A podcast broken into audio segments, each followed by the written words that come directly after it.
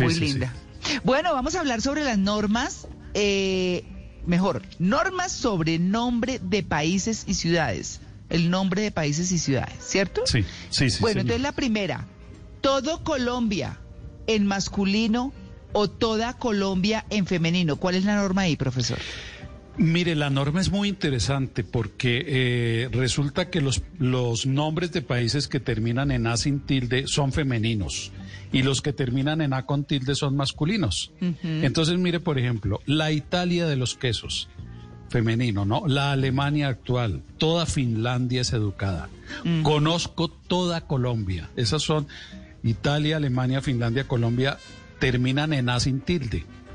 También las que terminan en as, ¿no? Que es como el plural de esta que estamos diciendo, las Bahamas, las Bermudas. En cambio, si terminan en a con tilde son masculinos. Conoció ah. todo Panamá, iba a todo Canadá, no mm. todas, sino todo, porque terminan en a con tilde. Mm. Ah. Bueno, profe, pero... Sí, señor. ¿Y si termina en otra vocal que no sea qué?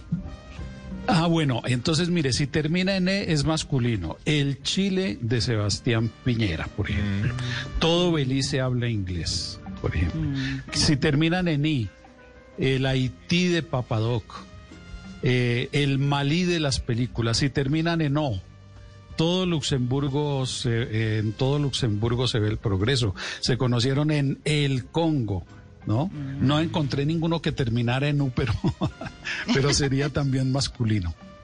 Ah, ok. ¿Y si el nombre Perú? Ah, el Perú, sí, perdón. el, Perú, sí, también masculino, sí, señor. Bueno, profe, ¿y si el nombre del país termina en consonante, es masculino o femenino? Entonces, si termina en consonante, también es masculino.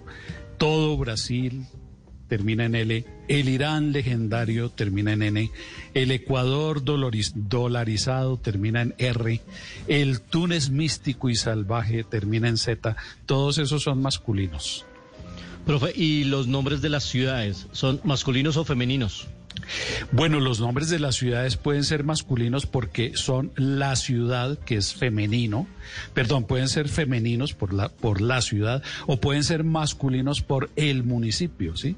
De manera que uno puede decir la, en femenino la Bogotá de antaño, la Medellín turística, la Cali cívica, la Barranquilla pujante, o en masculino porque son municipios, el Bogotá de hoy, el Medellín reggaetonero, el Pasto trabajador, el Villavicencio folclórico. Mm.